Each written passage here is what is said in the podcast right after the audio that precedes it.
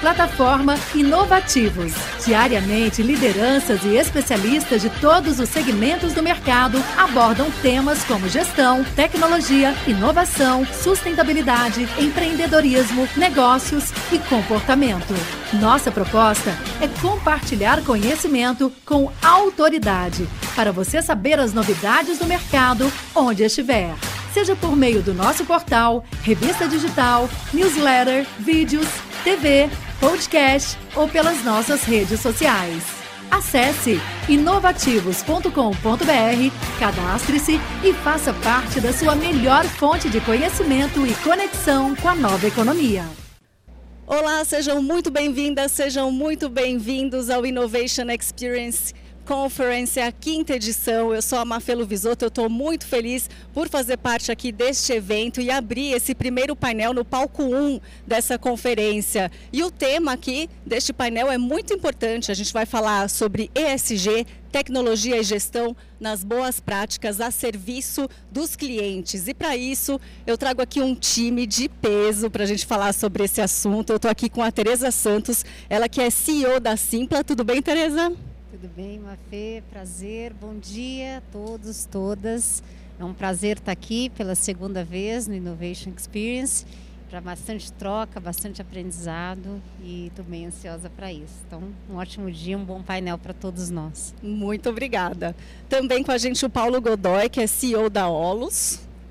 Tudo bem, Paulo? Tudo, tudo ótimo. É um prazer estar aqui com vocês. Eu acho que é uma grande oportunidade para aprender sobre esse assunto. Eu acho que é, envolve toda a sociedade, todas as empresas, todos nós, sobre as várias faces que, que a gente exerce no dia a dia, seja ela como cliente, seja ela como, no meu caso, CEO aqui, como responsável pela empresa, é, e ou como é, outros atuando de outras formas dentro da sociedade. Acho que vai ser um papo super legal. Muito bom. Também conosco o Márcio Ramos, que é CDO Brasil da Novartis. Bem-vindo. Obrigado, obrigado pelo convite. Um prazer enorme estar aqui com esse, esse grande, excelente time falando sobre uma pauta super importante, que é como a gente cria é, modelos de negócio cada vez mais sustentáveis é, para o Brasil e para o mundo. Prazer estar aqui. Prazer. Também o Igor Cordeiro, que é Chief Institutional Affairs Officer da Facili e líder do comitê de ESG do MID. Bem-vindo. Que cargo grande. Pois é, como eu falava, é só um nome bonito para falar que eu resolvo um monte de problema dentro da empresa. Normalmente é assim, né? Bom dia, Mafê, muito obrigado pela oportunidade e por aprender com tantas pessoas incríveis aqui. Obrigada pela presença. E o Felipe Crinite, que é CEO da RAP, também está aqui conosco. Bem-vindo. Muito bom dia, obrigado pela, enfim, pelo convite. Vai ser um prazer dividir é, essa mesa com, com meus colegas aqui. Espero aprender bastante hoje. Meu primeiro evento do Innovation, então, enfim, Bom evento para todos. Então, já que você é o primeiro aqui no evento, eu já vou pegar você de Cristo aqui para você já começar se apresentando e falando um pouquinho sobre é, o que você faz, né? É, como que a empresa atua com relação a essas diretrizes ESG. Diretrizes ESG.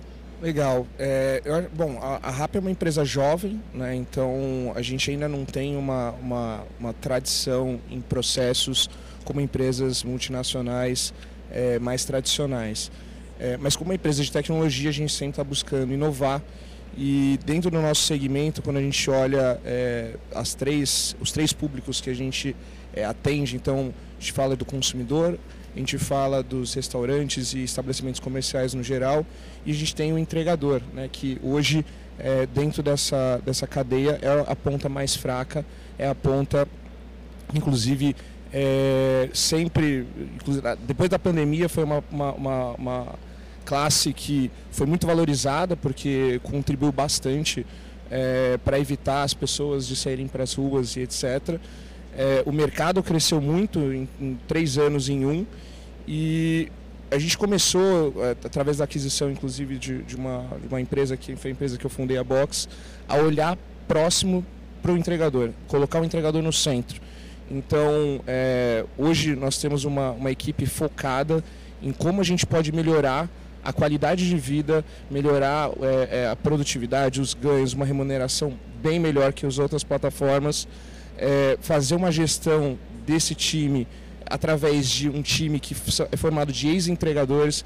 Então, toda a nossa equipe hoje, é, que a gente chama de equipe de expansão, ela é formada por ex-entregadores. Então, são pessoas que já trabalharam, já viveram na pele todas as dificuldades de estar ali dias de sol, dias de chuva e todos os desafios que, que essa classe tem para poder entregar a experiência para o consumidor. Então, eu acho que se eu fosse elencar de tudo que nós estamos fazendo, a gente, é, enfim, é signatário do Pacto Global da ONU, nós temos uma frente é, que para os próximos cinco anos promete reduzir até 50% é, a emissão de carbono das nossas frotas é, a combustão, mas eu acho que o olhar para o entregador, colocar ele no centro, dar uma qualidade de vida para ele é, é, tem sido o nosso principal foco no momento. Muito bem, a gente vê que as siglas ESG estão presentes né, na, em totalidade mesmo. Essa é, preocupação com o meio ambiente, na diminuição do carbono, o social, né, essa preocupação com os colaboradores e a governança também de ter essa transparência nos negócios, certo, Felipe? Sem dúvida. É, eu tenho falado bastante no escritório, né, com o meu time de, de líderes, que as coisas não acontecem dentro do escritório. Então, a forma, inclusive, é, de, da minha gestão e que tem sido, é, eu acredito que fundamental, porque a gente construiu para o nosso segmento. Né? A gente fala, inclusive, de, de logística, de é, jornada do consumidor, é, sair de dentro do, do escritório, sair do ar-condicionado e estar tá na rua fazendo a coisa acontecer. Então, isso vai muito de encontro com esse público que é o público que movimenta a empresa hoje, que são os entregadores. Então, sem dúvida, também está em linha. Muito bem. Igor, agora é com você. Fala um pouquinho sobre o MID, né? Você atua especificamente na área de ESG e também do, do seu trabalho na Facili. Legal. Obrigado, Mafê. Bom, a Facili é o primeiro social commerce do Brasil. E, e, o que isso quer dizer? Nós somos uma plataforma de e-commerce voltado para a inclusão da base da pirâmide social. E esse é o grande valor que a empresa tem. A gente realmente trabalhou num país tão desigual como o nosso. Infelizmente, o Brasil é o país mais desigual do planeta Terra. Se nós olharmos a proporção de riquezas que existem nesse país, o grande desafio é incluir a base da pirâmide. E quem é a base da pirâmide? 72% da população brasileira. E aí, nessa perspectiva, Mafê, nós entendemos que só era possível fazer isso se fizéssemos em conjunto, muito em linha com o que o Felipe falou. Por isso, a Facilita existe, tem um comitê de participação efetiva da comunidade que se reúne trimestralmente que define as políticas estratégicas a se buscar é, em favor daqueles que são mais desfavorecidos.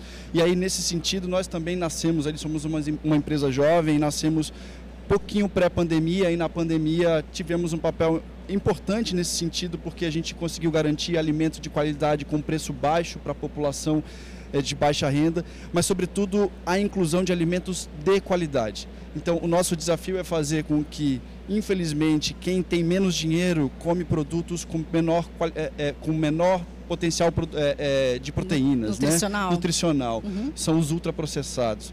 Mas quando a gente inclui é, nessa base da pirâmide a capacidade de consumir frutas, verduras, legumes, a gente melhora, melhora as condições de saúde. E aí o nosso colega aqui vai gostar porque a saúde vai melhorar bastante da nossa população e as condições também mas o nosso desafio enorme é entender como é que o E, o S e o G trabalham em conjunto para efetivamente existir uma mudança. Os nossos colegas aqui, a gente estava conversando, e aí, como a gente já conversou, pode falar sobre isso. O setor privado tem um papel muito importante absolutamente interligado no, com o diálogo com os governos para a mudança dessa perspectiva. Nós não podemos ficar felizes de ter um país tão desigual como o nosso, de ter tanta dificuldade de mudança dos padrões sociais e econômicos e, sobretudo, da inclusão efetiva daqueles que mais precisam. E a gente entende que a Facili trabalha nesse sentido. Então, naturalmente, o S para a gente é muito forte, mas não existe o S sem o G e sem o E. Afinal, estava tá frio, frio ontem, hoje está calor, a gente está vivendo as consequências da falta de estruturação de um mercado que possa olhar também para as matrizes energéticas e as condições de desenvolvimento, mas aí é um outro tema. Uhum. Só para encerrar essa primeira parte, é, eu tenho a oportunidade, uma grata oportunidade, eu tive nesse, ao longo desse ano, de liderar o nosso comitê de SG no MID, o MID que reúne mais de 180 startups é um tema super interessante, porque como trouxe Felipe Rapp, que embora seja uma empresa jovem, é uma empresa muito forte, reconhecida, com, com uma importância nacional, assim, sem dúvidas nenhuma, é, tem um papel importante nessa construção. A gente, enquanto setor de tecnologia, tem um papel que a gente está conseguindo ainda entender, tudo é muito recente, mas nós estamos construindo uma força é, social e política do setor privado em prol de produzir mudanças e o Comitê do SG tem proporcionado esse debate, essa construção e eu agradeço muito a todos que participam mas sobretudo pela oportunidade de aprender, porque quando a gente tem a oportunidade de liderar, na verdade a gente tem a oportunidade é, de aprender mesmo. Com certeza. E você ter trazido isso aqui para o nosso debate é muito importante, porque eu acho que isso é uma das funções aqui do Innovation Experience Conference. A gente viu que o evento começou trazendo pessoas relacionadas à prefeitura, né, ao, ao governo, então é um momento também da gente fazer cobranças aqui no evento. Sem dúvida. Obrigada por ter trazido Imagina. o tema. Então vamos lá, agora a gente vai com o Paulo. É, bom, eu sou CEO da Olus.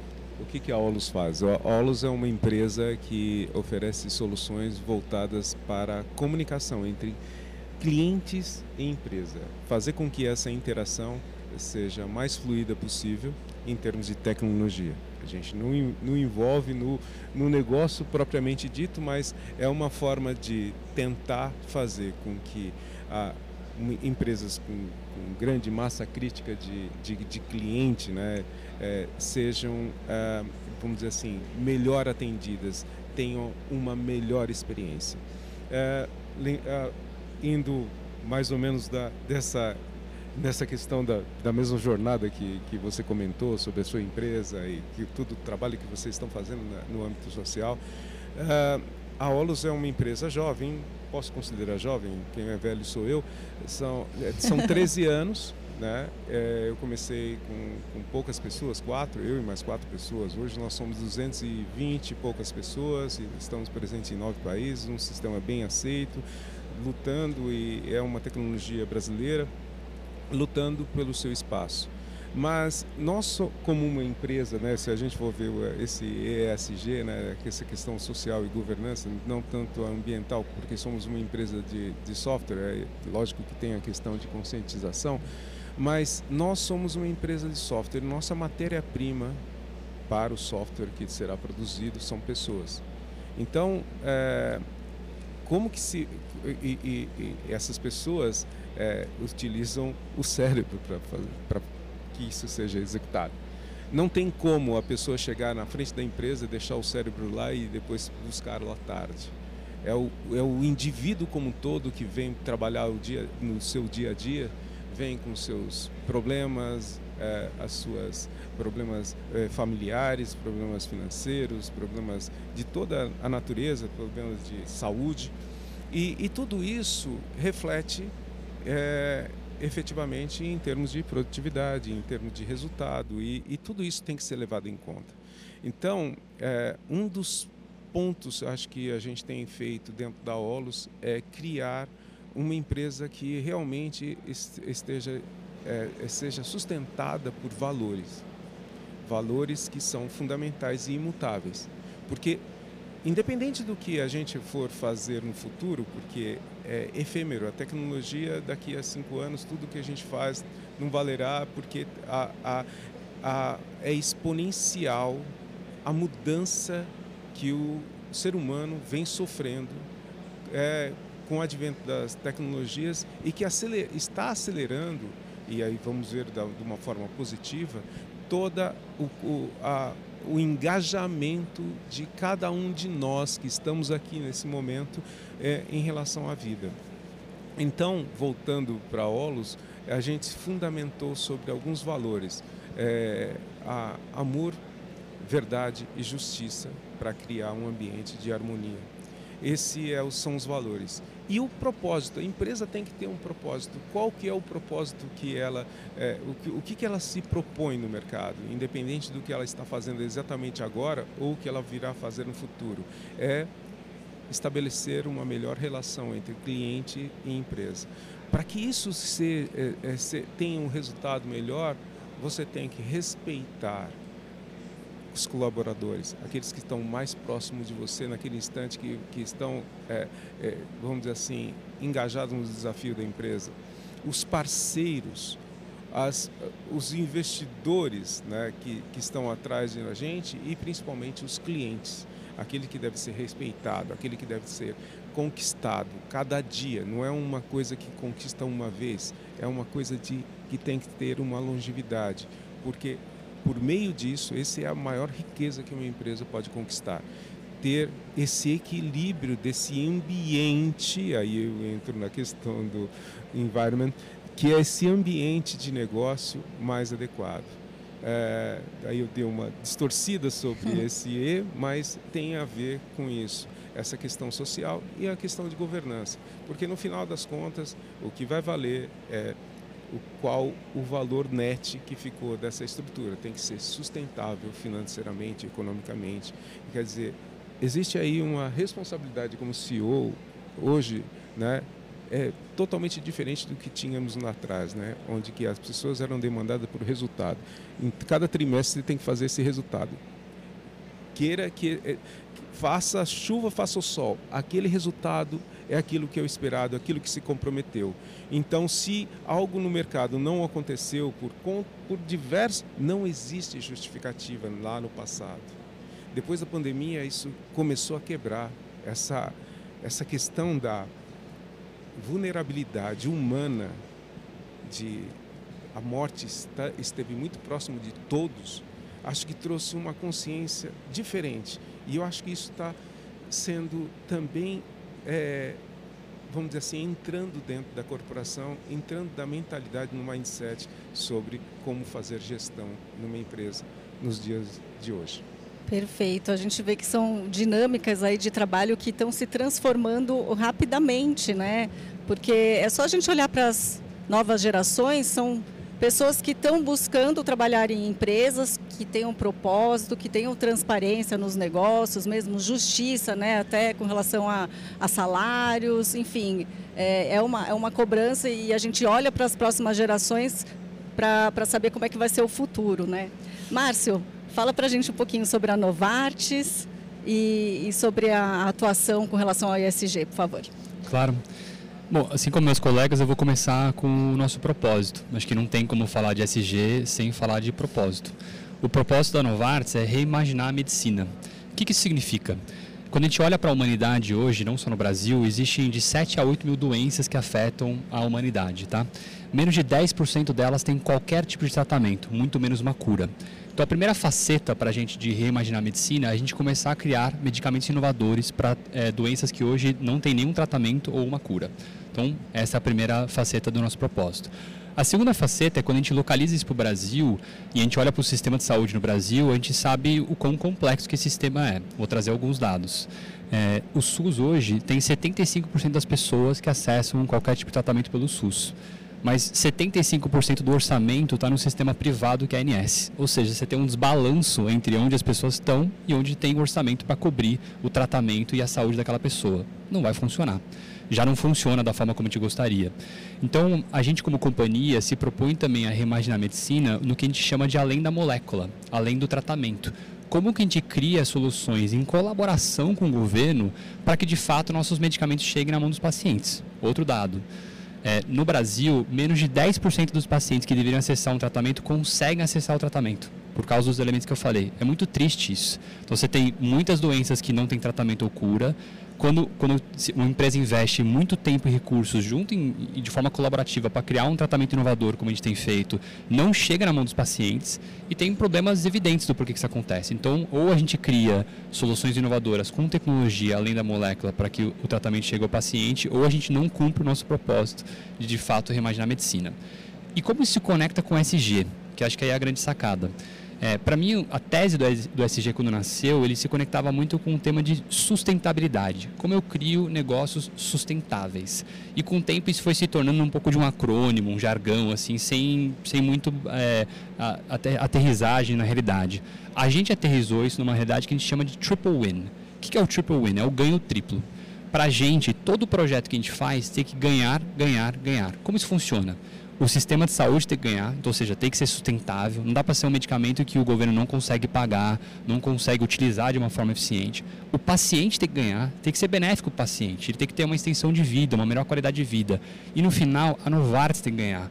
Porque se esses três elementos não ganharem, o projeto não é sustentável. E aí ele não se categoriza no que a gente chama de SG. Então, essa é um pouco da minha fala, assim, do, de como a Novartis se posiciona, o que é reimaginar a medicina para a gente e como o SG se conecta com essa pauta. Muito bem, até mesmo porque a saúde ela deve ser integral, né? Todos devem ter acesso à saúde. A gente vai pular agora da saúde para a cultura. É isso aí. Tereza. Peço desculpa, estou um pouco rouca, gente. Mas vamos lá. É, cultura, entretenimento, um pouquinho de tudo, mas falando da Simpla, para começar aqui esse bate-papo, a Simpla hoje é o maior marketplace de experiências é, como um todo. Eu falo experiências porque não é só entretenimento, é, é a parte toda corporativa, toda esportiva, eventos de, de todas as formas, de, de todo tamanho, tem para ser desfrutado dentro da plataforma. E quando a gente começa a falar de propósito, eu gosto muito aqui para fazer essa conexão para a gente chegar no ESG. A, o propósito da Simpla sempre foi e continua cada dia mais fortalecido dentro da empresa, que é de fato é, por meio da tecnologia, conectar pessoas a momentos únicos. Né? Então, a gente sempre fala que momento único é aquele momento que ficou registrado para sempre na memória. E quando a gente busca aqui a conexão com o ESG, eu vou contar um pouquinho como a gente vem trabalhando isso dentro da empresa. Eu acho que vocês devem imaginar o que foi o setor de eventos é, no fatídico dia 13 de março de 2020 quando de fato os eventos foram é, paralisados por conta da pandemia.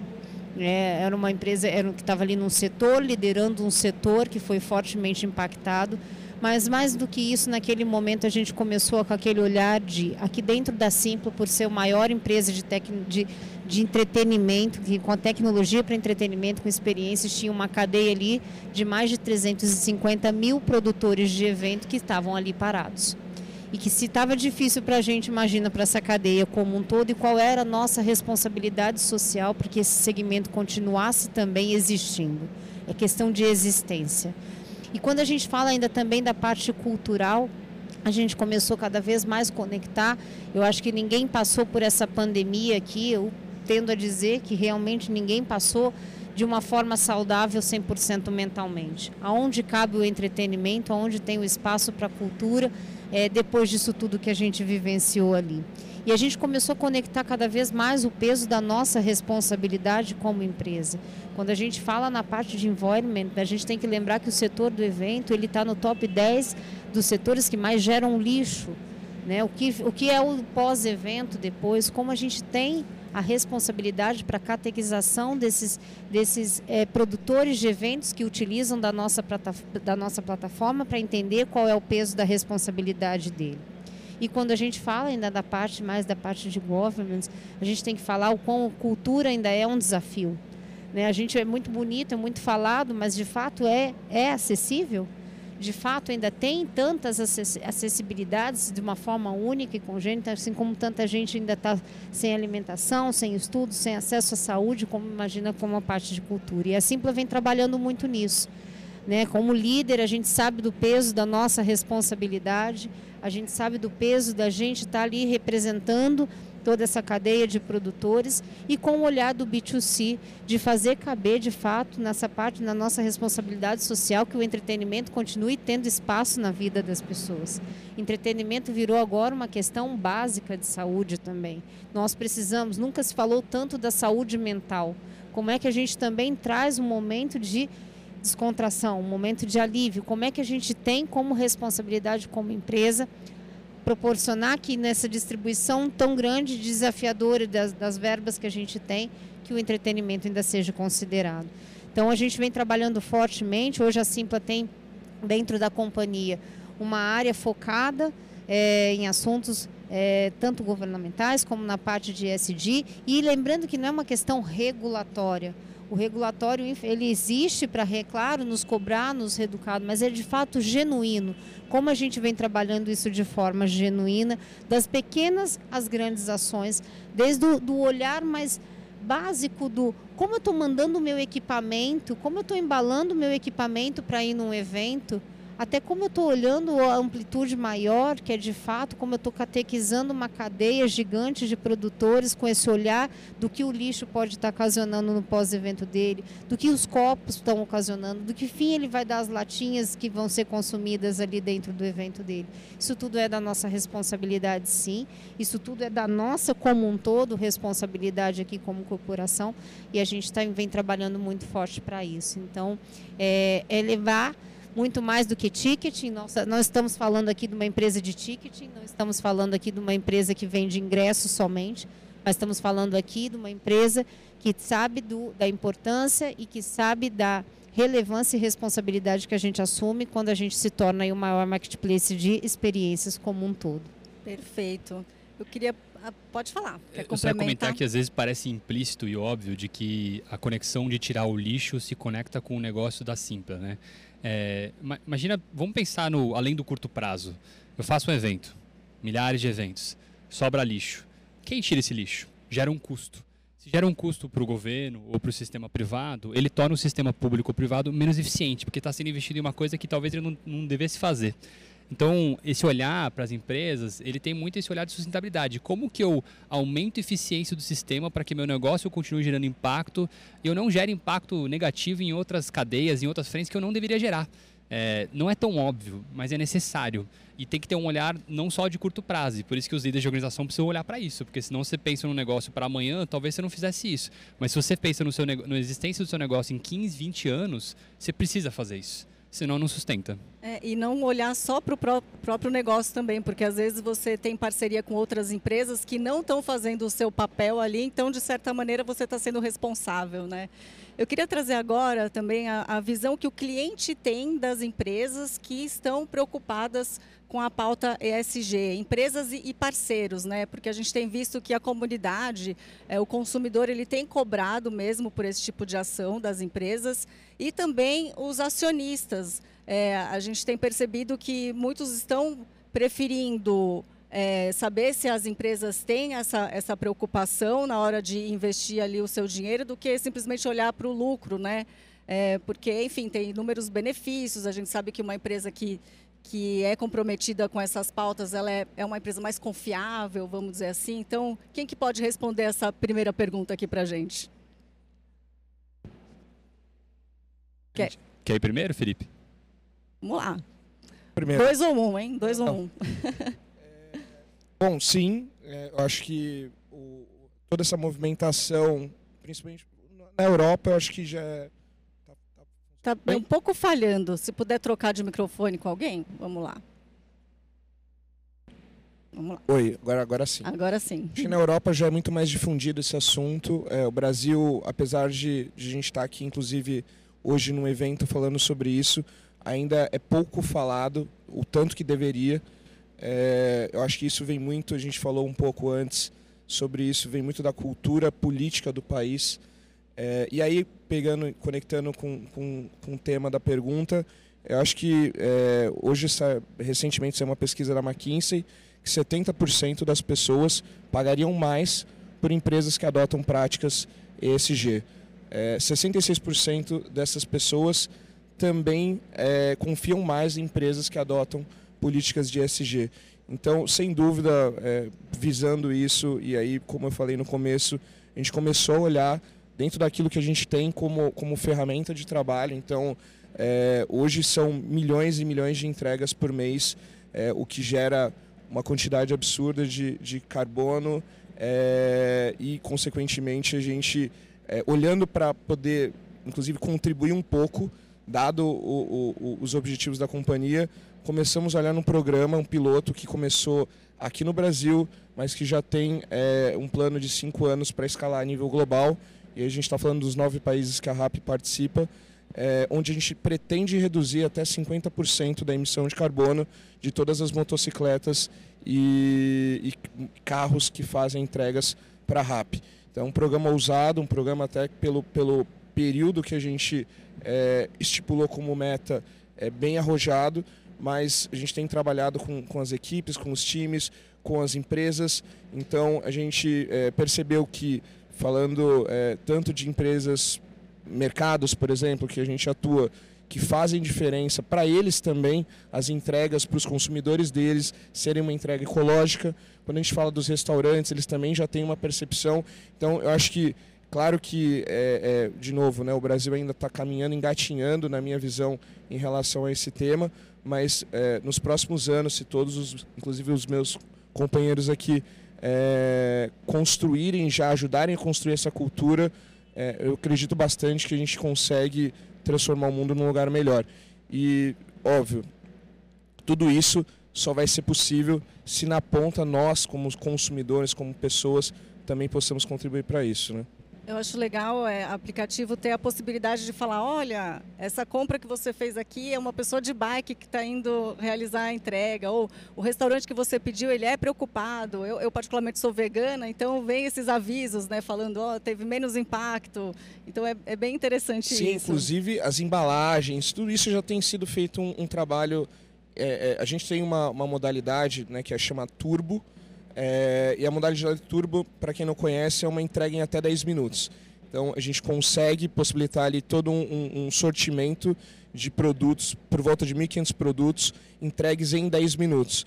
E nós já dentro de casa, já daquilo que são as nossas lojas, possibilitar sacolas plásticas que são é, ecologicamente é, reversíveis, né? então renováveis. Então, é, assim, com pequenas, eu acho que pequenos passos a gente consegue contribuir para o mundo melhor. Muito bem, já fica um ponto de reflexão aí para quem está nos assistindo. Quanto de plástico, né, que a gente consome ali quando faz um pedido, ou no supermercado mesmo. Eu vejo banana embalada a plástico. Gente, a banana ela já tem ali uma embalagem perfeita, né? Feita pela natureza. Como assim? Inclusive, se você embalar, você acaba é, acelerando o processo dela e prejudicando, inclusive, o próprio consumo do alimento, né? É verdade. Eu queria trazer dois exemplos, mas vou tentar ser super conciso do quanto que o Felipe falou está absolutamente acontecendo, a gente como atende basicamente, né, as, a, é, fundamentalmente as classes C, D e E, mas estruturalmente as classes D e E, muitas vezes as pessoas pensam, ah, mas quem está na base da pirâmide não está preocupado com a questão ambiental. Não é verdade. Grande parte, a gente tem um contato direto com o nosso cliente aí, muito focado no que você falou. Um dos nossas maiores alegrias é que a gente atingiu agora a pontuação de 4.8 de avaliação da nossa plataforma. E isso é uma vitória para um, um aplicativo, porque é sempre uma luta.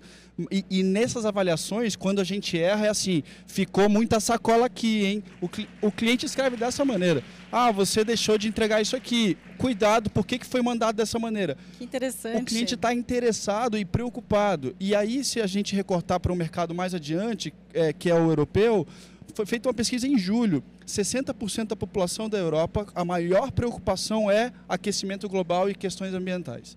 60% em geral. É evidente que nós não chegamos nesse momento, mas nós chegaremos a esse debate. E aí, assim, uma passagem, mês passado eu tive a oportunidade de ir na Salesforce lá em São Francisco, na Califórnia. E eles construíram um ambiente que é no oitavo andar, juntaram mais ou menos 500 metros, é, uma, é um projeto maluco e criaram um, um, grande ecossistema de como a sociedade poderia ser é, do ponto de vista ambiental se ela estivesse preservando o seu ambiente. E aí é uma praça com, com vegetação do mundo inteiro, por 500 metros. E aí olha o que aconteceu, olha, olha naturalmente o que aconteceu. Os funcionários da Salesforce, inclusive diretores, é, é, a, a alta liderança, está toda trabalhando na praça porque a praça é um ambiente tão agradável do ponto de vista da preservação ambiental, um ambiente muito mais saudável, porque a natureza te entrega isso, né? Eu não, eu não quero ir teorizar, mas todo mundo se sente melhor, assim, né? não é à toa que os parques estão lotados nos finais de semana, que as pessoas realmente precisam desse ambiente e precisam da Simpla, inclusive, para poder vivenciar um ambiente de saúde. Então, quando a gente pensa nesse, nessa perspectiva, é primeiro já estou feliz porque aqui nós estamos diante de, de todos estão em liderança dentro, do seu, dentro das suas empresas, especialmente temos três CEOs aqui presentes. E aí a minha provocação que eu deixo para os colegas é: sem governança não há desenvolvimento sustentável. Nós precisamos olhar e como se constrói governança. A alta liderança tem que estar presente. A alta liderança tem que ter, o presidente tem que ter na agenda dele um tempo para falar sobre isso. Porque senão a gente vai só pensar no curto, curtíssimo prazo e aí a gente vai pagar esse preço, porque daqui a pouco o nosso cliente não vai querer mais consumir nosso produto e nós vamos ter uma sociedade insustentável. Né? Com certeza tem que ser top-down. Mais alguma contribuição aqui? sobre essa relação cliente? Eu pensei em entrar em um pouco nos porquês, né? Eu sou, por natureza, sou uma pessoa curiosa, assim, eu sempre gosto de entender o porquê das coisas. É, quando você estratifica o negócio da Novartis, é, não é tão comum para quem não está em saúde. O nosso negócio ele é complexo porque a gente tem vários clientes. A gente tem um cliente que é o, o distribuidor, porque a gente faz uma venda para o distribuidor que depois revende para alguém. A gente tem o pagador, que pode ser o público ou o privado, que vai pagar pela medicação. A gente tem o hospital, que vai ajudar né, a receber o paciente, ou a clínica que vai tratar o paciente. A gente tem o médico, que é quem vai fazer o diagnóstico. E no final de todo esse processo tem o paciente que recebe o tratamento. Então a gente tem muitos consumidores, de alguma forma. É, e, e, aí, quando a gente pensa o que a Novartis tem feito para melhorar a relação com essas pessoas, o que, que, a gente faz e por que, que isso é diferente, né? É, será, será, que um hospital prefere se relacionar com uma farmacêutica que só quer discutir preço? Ou será que ela prefere ter uma relação com uma farmacêutica que está pensando em como que eu crio uma colaboração para que o nosso negócio junto seja mais sustentável? Então, vou dar um exemplo. Em todos os negócios aqui, inclusive de quem está aqui na plateia, tem muita ineficiência. Ineficiência não porque a gente quer, porque é difícil né, tratar a ineficiência. Falta tecnologia, falta cultura, falta maturidade, falta processo, falta pessoas. É, imagina se a gente pudesse co-criar soluções com hospitais que ajudassem ele a tratar os pacientes mais rápidos e mais cedo. Pô, que ótimo, né? Eu consegui reduzir o custo do hospital, eu consegui ajudar o paciente e eu consegui me ajudar porque eu tive uma relação melhor com aquele hospital e, e consequentemente, a gente colaborou, colaborou para um sistema de saúde melhor. Então, por que, que as pessoas preferem empresas que pautem isso? Porque elas entendem a consequência a consequência não é abstrata. A consequência não é ter um nome, o, o acrônimo, é, o título, o selo. A consequência é a gente criar algo melhor juntos. É, e é isso que a gente quer, né? A gente quer prosperidade. É, então, eu, eu, gosto dos porquês. E, e, de novo, quando você volta para o público interno, que também é um cliente de alguma forma, Será que você prefere trabalhar numa empresa que tem um propósito claro de mudar o mundo e fazer isso de forma sustentável ou uma outra empresa que faz a mesma coisa e não tem o mesmo propósito? Acho que é mais provável, hoje em dia, especialmente, num, num cenário mais próspero também, que as pessoas preferem a primeira opção. Então, todos os clientes preferem por um motivo óbvio, porque gera valor, porque gera prosperidade, porque gera saúde, porque gera equidade. Então, eu gosto muito dos porquês por trás disso. Eu acho que isso se aplica a qualquer indústria de quem está aqui no painel. Tereza quer complementar também? acho que aqui o, cada vez mais, né, quando você me traz um pouco do cliente, né, no caso da Simpla que a gente tem um cliente B2B, B2C, né, a gente tem tanto o cliente B2C, que é o comprador, o participante dos eventos, como o B2B, que são os organizadores de evento que escolhem a Simpla para fazer as divulgações e vendas ali. Cada vez mais, a concorrência entre, no caso da Simpla, entre os eventos está grande. Né? Então, se a gente for ver, nunca correram tantos festivais. Antes o diferencial era demanda, muito demanda line-up. represada também né? da pandemia, né? Antes o festival era muito line-up. Uhum. Hoje já não é mais. É também. Hoje já é experiência. Hoje é qual é o propósito daquele festival? Uhum. Como ele está sendo considerado? Onde ele vai acontecer? Que impacto ele vai estar tá trazendo? Nunca foram tão questionados os réveillons nas grandes, nas grandes cidades, nas, nas praias desertas. Qual é o impacto para a comunidade? Você vai lá, você vai fazer uma festa e depois como é que fica, né? É, a gente tem visto muito que o público está muito mais atento a isso. Hoje já não é mais uma questão de eu vou fazer porque virou a moda, porque é o assunto. Hoje é uma necessidade. Eu acho que isso que a gente tem que ter cada vez mais é, consciência disso. Né? É, as pessoas hoje estão mais atentas a tudo. Tem shows né? que já começam né, com um vídeo falando os plantamos shows, tantas os shows árvores. só acontecem se tiverem patrocinadores. Os patrocinadores não estão associando suas marcas a um evento é, que ali, de certa forma, não vai reverberar bem a imagem. Então, é, a gente tem que ter muita consciência e de novo eu volto muito a frisar que às vezes a gente fica muito muito preso ao grande impacto, ao vou revolucionar o mundo. Não, são nas pequenas e, e ações e rotineiras ações. Como a gente está atento a tudo a todo momento, seja no nosso ambiente interno de trabalho, como, como o Paulo muito bem trouxe, seja num evento muito grande, como a gente está falando disso? Né? A gente teve casos recentes de mídia, de eventos que traz aí trabalhos. Como que a gente está trazendo isso? Como é o nosso olhar atento? Como a gente incluir as pessoas de fato no evento? Isso também é o social. Isso também é um ponto de atenção muito grande que a gente tem que estar atento como, como um todo, como principalmente na liderança. Né? E eu falo muito que os acionistas, no nosso caso, nós somos uma empresa investida, eles estão olhando isso, o mercado está atento. Hoje, como é que a gente quer? A gente quer dar o dinheiro. Gente, o nosso dinheiro hoje, a gente está sendo muito criterioso aonde colocar o nosso dinheiro. Né? Onde a gente vai estar tá investindo mais? Que empresa? Como ela está olhando mais isso? Que resultado ela está trazendo? Não mais só financeiro, mas é o resultado de fato para ser sustentável tem que estar tá sendo olhado também para a sociedade, para o negócio como um todo, para as pessoas como um todo. O, o, o, financeiro hoje é muito consequência. E a gente precisa ter isso cada vez mais. É, é claro que ninguém aqui está falando que, que, não, que perdeu o propósito. Imagina, gente, muito longe disso. Mas, de fato, é para ser sustentável. Não é mais uma visão só de dois, de três, de cinco anos, não. É, é muito tempo. Começa a plantar sementinha hoje para colher lá na frente. Eu gosto de falar que em evento, por exemplo, gente, até pouco tempo atrás o ingresso era em papel. É. Né? A gente guardava, a gente colecionava os ingressos em papéis. E agora hoje, a gente vê também tá ingresso tudo, solidário. Hoje está né? no celular, as, as meias entradas solidárias, uhum. é, de fato. É, o ingresso está no celular, o ingresso já está sendo tokenizado.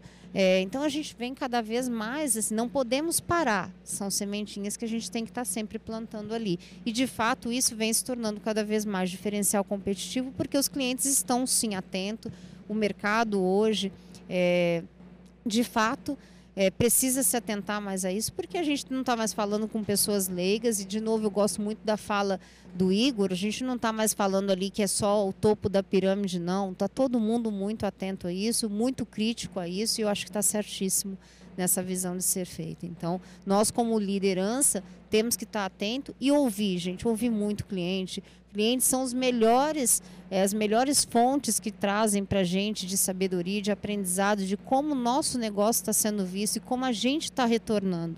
Né, para o cliente. A gente já teve casos dentro da Simpla de clientes nos procurarem e falaram assim, gente, vocês estão atentos ao que, que esse evento vai estar tá proporcionando? Vocês estão atentos? A gente tem hoje, a gente, se entrar na plataforma da Simpla, a gente está falando de 55 mil eventos sendo vendidos nesse momento. São 4 milhões de ingressos sendo retirados mensalmente na plataforma, somando eventos gratuitos e pagos. Inclusive, o evento gratuito é uma conscientização que a gente tem também na nossa cabeça. Cada vez mais, cadê a plataforma que leva o conteúdo gratuito? Como é que eu vou levar cultura se eu só falar só de evento pago, de oportunidade paga? Tem tanta coisa bacana acontecendo também de forma gratuita. Cadê que o é espaço para veicular isso? não só gratuito, mas o ingresso é um quilo de alimento, né? Exato, né? exato. Doações, então a gente Sim. tem muito uma, esse olhar do como a gente pode colaborar mais e proporcionar por meio da tecnologia que, que o produtor que esteja com essa mentalidade também encontra ali as funcionalidades para ele poder veicular no evento dele. Muito bem. Agora eu queria trazer o assunto aqui com a Olus. É, a gente fala de tecnologias melhorando ali a, a capacidade das empresas de se tornarem cada vez mais sustentáveis, né? A Olus já nasceu sustentável sendo uma empresa de software. É. É, é, é, bem mais fácil, né? Uhum. Não é tão complicado como uma, uma indústria da transformação que é necessária e que tem que ter responsabilidade.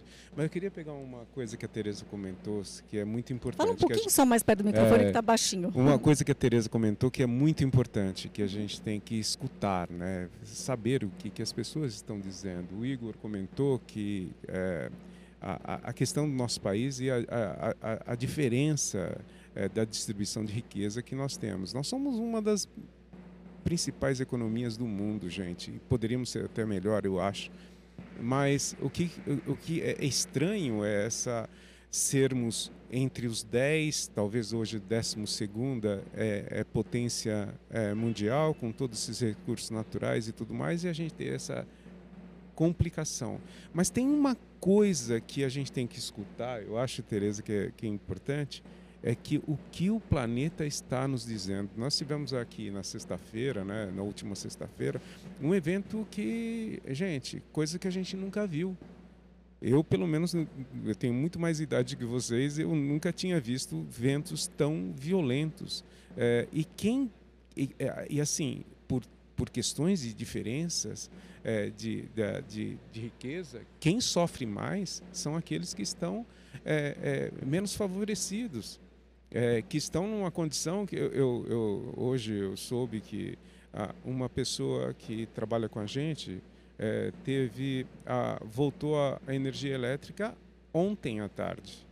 É, poxa, mas o evento foi sexta-feira, então e, e, quer dizer, o planeta está gritando, né? É, só que passa e vem o sol. E quando vem o sol, a gente esquece. Isso dá uma acalmada no coração e, e a gente espera que as coisas eh, não venham a acontecer novamente. Aquilo foi um evento, aquilo é tratado como evento, tem aquelas questões emergenciais e a gente esquece. A conscientização, esse, essa questão de sustentabilidade, né, o esse, esse ISD, essa, essa questão é nós, como seres humanos, começar a entender que não é uma questão só nós, só nossa como seres humanos, mas sim o planeta como um todo está gritando ele está cada vez mais, as, as reações são mais, é, é, são mais intensas, é, é ou é muito frio, é muito calor, é muito vento, é muita tempestade.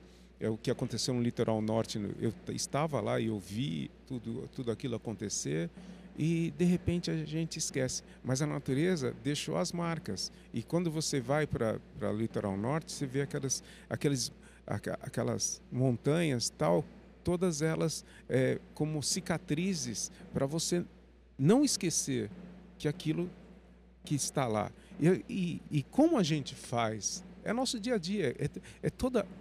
Não é esperar do governo que algo aconteça. São as empresas, são cada um de nós. Né? jogando o copo no lugar correto, descartando. É, se não tem descarte perto das pessoas, vamos por que não nos organizarmos como sociedade e tentarmos nos organizar para separar minimamente o que, é reciclável e, entregar para quem é, cata isso no lixo? Tentar nos organizar. A resposta que não vem do governo gente, depende da gente, porque se eles não fizerem, nós todos sofreremos. E aí não importa a camada social que você esteja. A natureza, ela não escolhe é para todo mundo. Então, é, voltando à questão, é muito mais fácil como empresa é, de software eu dizer, pô, eu não, não tenho muita influência nisso. Mas tenho influência como como fazer com que essa a gestão seja muito mais de conscientizar o ser humano sobre a questão de valores eu pego muito nessa questão de valores, né? E valores é uma coisa que é, é, você tem que é como fosse criança, né? A, a, criança você tem que repetir várias vezes, várias vezes até que ela incorpore aquela, aquele valor. Mas o primeiro é mandamento. Você manda, não faça isso. Vai tomar banho, faça aquilo, faça aquilo outro são ordens, até que aquilo começa a ter uma, uma noção, uma lógica para o cérebro que está se formando. Nós também precisamos criar isso, infelizmente, é, adultos já, no meu caso velho, tem que entender essa situação de uma maneira diferente e promover a situação de é, social, de a questão de, de ambiente e, e não falar, pô, é mais fácil para mim como empresa de software, mas não é, é, é, eu tenho impacto, eu sou, estou inserido, algo tem que ser feito. Então a gente vai lá, separa, conscientiza, tem todo mundo com as suas canecas dentro da, uhum. da Olos, é, todo mundo tem que lavar a sua, a sua caneca. A gente começou a dar nome para caneca aí, perderam as canecas, então agora todo mundo tem qualquer caneca. Então você vai lá e pega qualquer caneca, lava a sua caneca e deixa lá para ser é, pega para usar para água, para usar para café e assim por diante. Pois é, todos temos que fazer a, a nossa parte, né? Sim, sem dúvida. Muito bem, o nosso tempo está chegando ao fim aqui. Eu já recebi uns avisos ali para a gente ser um pouquinho mais breve. Eu tenho duas perguntas para fazer ainda, então, é, de repente, se alguém tiver algum case para falar sobre como a tecnologia tem ajudado aí nessa missão, né, ESG, pelo menos na medicina, a gente vê muitos, muitos exemplos, né? Você pode até contribuir é, com a gente. E também uma última pergunta sobre é, os dados né, coletados com relação à transparência com os clientes e aí depois a gente vai para as considerações finais. Então, se você puder responder, responder essa primeira pergunta e fazer as suas considerações finais, por favor. Claro. Márcio. eu vou pegar a primeira, vou pegar a parte da tecnologia, porque a gente tem alguns exemplos interessantes. Uhum. É, primeiro eu vou falar da tecnologia na criação de um produto. Né? A, a Novartis, nesse propósito de reimaginar a medicina, a gente tem se colocado no lugar de criar produtos é, totalmente inovadores em cima de tecnologia. Então a gente criou a primeira terapia aplicada em RNA, que é uma, é uma tecnologia que inclusive ganhou um prêmio Nobel pela, pelo impacto que tem para a sociedade. A gente criou a primeira, a primeira terapia gênica, que ajuda a fazer uma reestruturação genética da pessoa para tratar e curar uma doença. A gente criou a primeira terapia celular, que faz uma recomposição celular, que pode ser um caminho, inclusive, para a cura do câncer. É, então a gente tem usado a tecnologia no ponto de vista de R&D para criar produtos e, e, plataformas, né? Porque um produto, ele primeiro ele nasce como um produto que vai ser, vai chegar na mão do paciente e vai ser comercializado.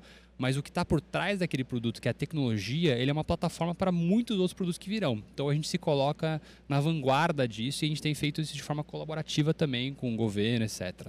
Acho que a segunda variável que é mais é, é, terreno para a gente aqui no Brasil e no dia a dia é como a gente constrói é, é, soluções além da molécula, como eu falei antes. Então, vou dar um exemplo. Quando a gente olha para é, algumas doenças raras, o, a jornada do paciente ela é, muito, ela é muito dolorosa e difícil. Por quê? Porque esse paciente fica 15, 20, 10 anos sem diagnóstico muitas vezes. E, ou ele fica sem diagnóstico ou ele fica sem tratamento. E tem inúmeros motivos do porquê isso acontece. O que, que a gente tem feito, né? de novo, na, na, invenção de, na intenção de reimaginar a medicina, a gente tem criado junto com médicos, com hospitais, com pacientes, soluções que ajudam a, a, facilitar o acesso ao diagnóstico. Então, imagina, se eu tenho uma doença que tem uma prevalência de X, eu tenho tantos pacientes, eu tenho poucos especialistas no Brasil, qual a probabilidade desse paciente chegar a um diagnóstico? Baixo. Agora, se eu criar uma aplicação que ajuda outros médicos que não têm essa especialização conseguir diagnosticar sozinhos, eu posso aumentar a taxa de diagnóstico, eu aumento, eu consigo é, antecipar o tratamento desse paciente, que inclusive gera menos custo para o sistema de saúde. Eu gero um impacto enorme na vida desse paciente, na família dessa pessoa, porque essas comorbidades são muito graves e muito debilitantes, e eu tenho um impacto financeiro para a Novartis. Então, é, essa é uma das formas que a gente tem usado a tecnologia, tanto na criação de produtos que abrem avenidas para a gente, de fato, reimaginar a medicina, 7, 8 mil doenças que afetam a humanidade e por aí vai, e como a gente tem criado produtos além da pílula, além da molécula, para garantir que, de fato, a gente mude a vida das pessoas. Perfeito. É, e minhas considerações finais aqui, acho que é uma super honra estar aqui com esse, esse grupo seleto, falando sobre uma pauta tão importante que é a sustentabilidade. É, eu acho que a gente não está falando sobre a sustentabilidade só é, ambiental, né? Que acho que é, às vezes a gente usa a palavra para isso. A gente está falando da sustentabilidade da, nosso, da nossa sociedade, da prosperidade. Né? Acho que qualquer um que está aqui, vocês estão na plateia, a gente quer viver num, num, país, numa sociedade próspera. A gente quer que nossos filhos cresçam num lugar assim feliz, com saúde mental, com prosperidade econômica, com, com equidade de saúde. A gente quer poder andar na rua e, e ver um lugar é, onde a gente se sente seguro. É, e como né, o Paulo comentou, muitas vezes essas desigualdades afetam de forma desproporcional os mais vulneráveis. Acabam sendo mais impactados do que pessoas que têm outras condições. Então, eu acho que a, a conversa aqui é sobre qual é o papel nosso como indivíduos e qual é o papel da iniciativa privada em pensar na sociedade que a gente quer viver. Tão simples quanto isso. É, e a gente tem, eu penso conscientemente nisso na minha família, em mim como indivíduo, com a minha esposa, com a minha filha e também no trabalho, porque faz parte. E concordo com o Paulo também que é, a gente não pode esperar as outras pessoas fazerem por isso. A gente tem que ser protagonistas do lugar que a gente quer viver e do mundo que a gente quer criar. Então, de novo, um prazer, uma honra estar aqui com vocês. Muito obrigado. Perfeito. Quem quer falar sobre a proteção de dados, então, e aí já fazer as considerações? Eu, eu posso fazer. É, acho que você já deve imaginar quando eu trago aqui os números de, 400, de, de 4 milhões de ingressos sendo emitidos mensalmente, o quão isso gera é, de dados. Né? E a gente fala sempre muito dentro da Simpla que dados é, que nem petróleo, né? Se ele ficar embaixo da terra, de nada tem valor. É como a gente explorar os dados e transformar isso cada vez mais numa melhor recomendação, no nosso caso como empresa, como que eu indico a melhor experiência, né? Quando eu tenho 50 mil eventos sendo divulgados dentro da nossa plataforma, como é que eu sei que o Thales, que está ali na plateia, gosta é, do evento de rock, que ele tem um poder aquisitivo pra, de tanto a tanto, que ele é da região tal, e, e a gente leve o conhecimento também. E também para o gratuito. Como é que a gente faz chegar é, as experiências gratuitas que estão acontecendo que são tão ricas também. Mas toda vez que a gente traz, né, e começa a explorar o petróleo, a gente tem que trazer aí a, a responsabilidade. Né? Hoje é, não há espaço para tratar, não é só uma questão de, de LGPD, não é uma, só uma questão, é questão de responsabilidade. Como é que a gente está tratando e está olhando? A gente leva isso muito a sério é, o, os nossos mailings de clientes. A gente tem um CRM riquíssimo, mas realmente guardado as sete chaves aí, porque cada vez mais o peso da responsabilidade sobre as informações, é, de fato, é, é, tem sido desafiador. Né? A gente tem muito desafio, por exemplo, a gente tem que lembrar que se a, se a Simpla era uma empresa do setor de eventos que passou por um período de pandemia de crise, a gente tem que lembrar que teve fraudadores também, né? cambistas e fraudadores que também viveram a crise né, e que também se reinventaram nesse período e que também estão chegando cada vez mais. É, de formas mais criativas e como a gente se protege e como a gente também é, é, o guardião, no nosso caso, como a gente é uma plataforma B2B2C, como é que eu mostro, e não é só uma questão de mostrar, uma questão de novo, eu, eu friso muito a palavra responsabilidade, de que esses 330 mil produtores de eventos têm ali as informações deles confiáveis e que essa base de 27 milhões é, de clientes que transitam ali, informações do seu cartão de crédito também, está fazendo uma compra numa plataforma que também está trazendo e fazendo a, a, a, sendo guardião das informações. A gente tem muito orgulho em dizer que nós somos a única empresa de, do setor de eventos que hoje traz algumas certificações olhando a confidencialidade de dados. A gente traz ali o PCI. PCI, para quem não conhece, a Simpla hoje é uma empresa certificada PCI vem para os maiores marketplaces, uma, certificação muito exigida pelas adquirentes de cartão, que traz toda a responsabilidade na parte de segurança das informações dos cartões de créditos utilizados durante as nossas compras. A gente tem a questão de PLD, Claro, a gente tem ali desde o consentimento de quando eu vou fazer a compra de um evento e vou fornecer informações minhas de como isso vai ser tratado, como isso vai ser levado para a cadeia como um todo de um evento. E a gente tem ali também toda a parte de PLD, de prevenção à lavagem de dinheiro, que também é, por ser uma, uma plataforma do it yourself, todos os produtores podem estar gerando seus conteúdos ali, sair vendendo, e a gente tem que ter todo o, o processo e o, o, acompanhamento e o monitoramento disso. Hoje na Simpla, todos os dados nossos são auditados por empresas terceiras, é, e a gente faz questão disso. Então, de fato, é, toda vez que o petróleo começa a ser explorado, né, o petróleo debaixo da terra de nada tem valor, mas quando ele é explorado, ele traz a responsabilidade da, do, do como a gente vai ter, começar a trabalhar essas informações.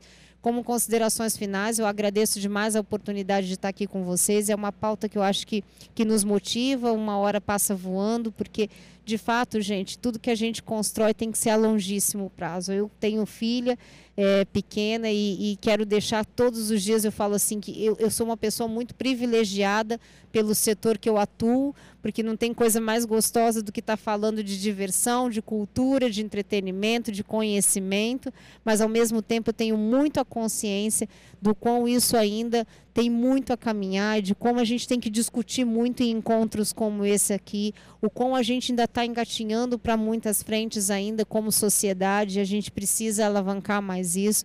Então eu agradeço demais, Maria Fernanda, Mafê, a todos que estão aqui pela oportunidade da gente falar mais disso e falar de forma genuinamente, não só como uma questão regulatória, não só como uma questão de, ai que saco, vamos lá, né? Tem que falar, agora é isso que está falando, né? Não, de fato tem que ser genuíno e eu senti isso nesse encontro, então muito obrigada aí pela oportunidade. Muito bem. Tem um minutinho para cada aqui, para o Felipe e para o Igor.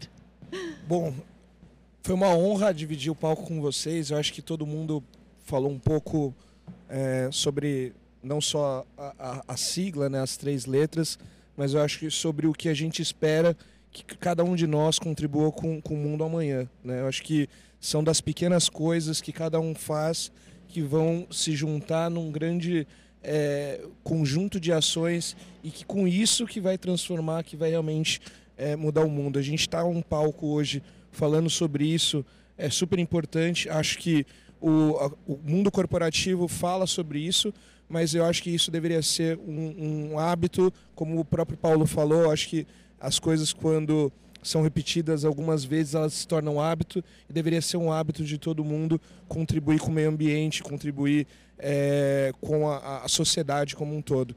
Então, obrigado por, por ter dado espaço para poder falar um pouquinho aqui. É, enfim, passo a bola aqui para o Iago. Igor, desculpa. Imagina, acho que esse microfone. Estão tá, me ouvindo? Acho que está rachando. Acho que vou, vou pegar esse aqui. Tá. Para encerrar minha parte aqui, obrigado pela oportunidade também. Deixaria uma frase, uma, uma questão. Acho que o blockchain vai ajudar muito a tudo que a gente está falando. A ah, segurança de dados. a tecnologia. Né? Absolutamente. A uhum. segurança de dados, porque aí você tem de fato um código único, inclusive para as cadeias de produção aí, para não ir muito no técnico, mas técnico, mas o escopo 1 e o escopo 2 da, da sustentabilidade, que é garantir que todo mundo que está trabalhando possa efetivamente estar tá se preocupando minimamente com o meio ambiente. A gente está diante de uma oportunidade muito grande que a gente tem uma tecnologia que já está disponível e que pode mudar os patamares. Para isso, precisa que os tomadores de decisão tenham isso também como um valor do ponto de vista da, da entrega. Para mim é uma alegria, acho que esse é o tema que mais me, me move. A quem me conhece sabe quanto eu sou apaixonado pelas questões que envolvem o ser humano. E eu acho que dia é sobre como as empresas podem ser mais humanas do ponto de vista de entender não só o ser humano, mas ele dentro de um ecossistema, dentro de um ambiente. É, eu acho que momentos como esse nos dão energia. Eu volto para a minha baia de trabalho feliz da vida e cheio de alegria por conhecer novas pessoas e poder compartilhar desse tema tão interessante e, e tão importante para o mundo hoje, né? Perfeito, Tereza, Márcio, Paulo, Igor, Felipe, muito obrigada, viu? pelas contribuições aqui hoje. Foi um bate-papo muito rico. Agradeço ao público aqui que acompanhou esse bate-papo e, claro, à produção, porque que curadoria foi essa, hein? Muito bom. Obrigada. Eu sou a Mafelo Visoto e eu volto à tarde com mais um painel. E vocês continuem assistindo aqui porque o dia só começou. Obrigado. Plataforma Inovativos. Diariamente, lideranças e especialistas de todos os segmentos do mercado abordam temas como gestão, tecnologia, inovação, sustentabilidade, empreendedorismo, negócios e comportamento. Nossa proposta é compartilhar conhecimento com autoridade para você saber as novidades do mercado onde estiver seja por meio do nosso portal, revista digital, newsletter, vídeos, TV, podcast ou pelas nossas redes sociais. Acesse inovativos.com.br, cadastre-se e faça parte da sua melhor fonte de conhecimento e conexão com a nova economia.